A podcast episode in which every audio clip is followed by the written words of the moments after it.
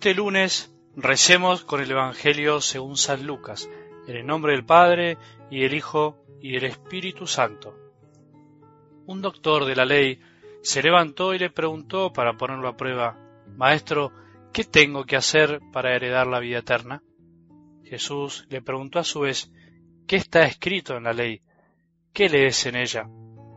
Él le respondió, Amarás al Señor tu Dios con todo tu corazón, con toda tu alma, con todas tus fuerzas y con todo tu espíritu, y a tu prójimo como a ti mismo. Has respondido exactamente, le dijo Jesús, obra así y alcanzarás la vida. Pero el doctor de la ley, para justificar su intervención, le hizo esta pregunta, ¿Y quién es mi prójimo?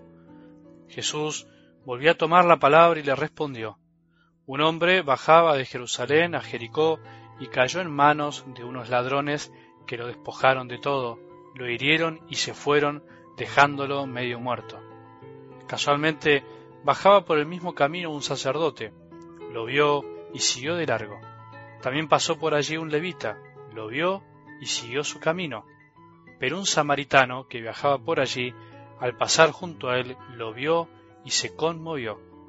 Entonces se acercó y vendó sus heridas, cubriéndolas con aceite y vino. Después lo puso sobre su propia montura, lo condujo a un albergue y se encargó de cuidarlo. Al día siguiente sacó dos denarios y se los dio al dueño del albergue diciéndole, Cuídalo y lo que gastes de más te lo pagaré al volver. ¿Cuál de los tres te parece que se portó como prójimo del hombre asaltado por los ladrones? El que tuvo compasión de él, le respondió el doctor. Y Jesús le dijo, Ve y procede tú de la misma manera. Palabra del Señor.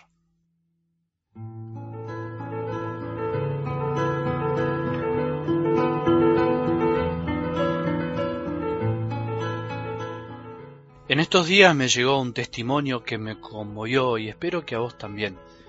Era un testimonio de alguien que hace más de un año escucha ininterrumpidamente la palabra de Dios de cada día como alimento del alma, como alimento de su fe. Una mujer joven con una enfermedad muy dura, un cáncer de ganglios, que le cambió la vida para siempre y seguro que la de su familia. ¿Sabes qué es lo que me sorprendió? Que me dijo, padre, a partir de ese día mi vida cambió mucho, pero para bien. Qué loco, ¿no? Decir que cambió para bien.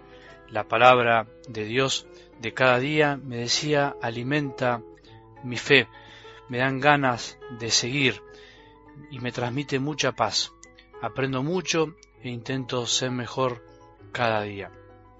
El cambio se dio fundamentalmente porque gracias a su enfermedad, a la escucha de la palabra, se acercó a Dios, le hizo darse cuenta del valor de estar viva, de que la vida es un regalo de Dios y que debe vivir el presente conectándose con su vida espiritual.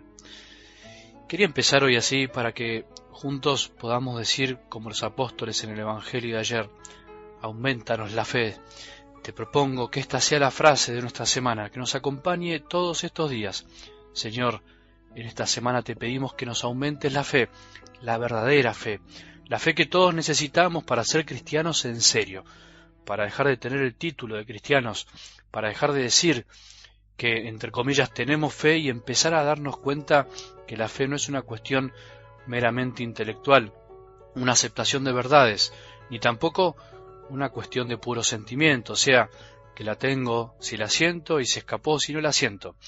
Vivir nuestra fe de verdad quiere decir vivir aceptando lo que nos toca vivir, las cosas lindas y no tan lindas, como esta joven que la sorprendió una enfermedad inesperada.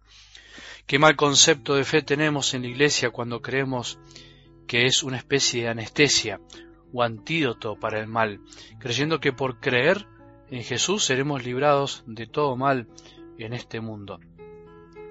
Qué poca comprensión de la fe tenemos cuando vivimos pensando que la fe es un sentimiento que nos invade, olvidándonos que nuestra cabecista también debe aceptar las verdades de nuestra doctrina que nos ilumina el camino para vivir como Él desea. Qué poca fe tenemos cuando decimos que tenemos fe, pero nuestras acciones van por otro carril y cuando, por ejemplo, somos incapaces de perdonar.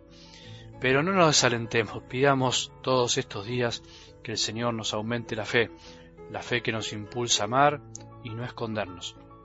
Pidamos fuerza y confianza para convencernos de que necesitamos seguir creciendo en nuestra fe. Pidamos al Señor que nos siga guiando para que algún día podamos, como dice algo del Evangelio de hoy, amar al Señor nuestro Dios con todo nuestro corazón, con toda nuestra alma, con todas nuestras fuerzas y con todo nuestro espíritu y nuestro prójimo como a nosotros mismos. Se puede, se puede porque Él nos ayudará. No podemos hacerlo con nuestras pocas fuerzas, es demasiado para nosotros, pero el mandamiento es al mismo tiempo una promesa. Amarás, sí, lo amarás y amarás a los demás si te dejas amar por Él y si vas descubriendo su amor. Tener fe es dejarse amar y amar. Tener fe es una relación de amor con aquel que nos ama y quiere que nos amemos. Algo que no entendieron ni el sacerdote ni el levita de la parábola de hoy. Dos hombres que decían tener fe pero en realidad no la tenían. No se tiene fe por decirlo, se tiene fe cuando se ama, cuando se actúa y se vive como el samaritano, uno que aparentemente no tenía fe y no tenía o no tenía tanta. Esta parábola, además de ser una linda invitación a darnos cuenta de que en realidad somos nosotros los que tenemos que hacernos prójimos de los demás, sin esperar a que los otros vengan a nosotros, es también un gran cachetazo a todos los que decimos tener fe, pero a la hora de la verdad pasamos de largo porque nos convencemos de que no es nuestro problema, no nos corresponde. Qué triste cuando vivimos así, qué triste y qué mal que le hacemos a Jesús y a la Iglesia, pero al mismo tiempo, cuántos buenos samaritanos anónimos y silenciosos hay en nuestra Iglesia todos los días, solo Dios lo sabe, cuántos hombres y mujeres que aman a Jesús todos los días andan haciéndose cargo de tantos hermanos nuestros que andan tirados por ahí? Qué lindo. Pidamos más fe para ser samaritanos de la fe, silenciosos, sin propaganda, sin aplausos, solo por amor. Que tengamos un buen día y que la bendición de Dios, que es Padre misericordioso, Hijo y Espíritu Santo, descienda sobre nuestros corazones y permanezca para siempre.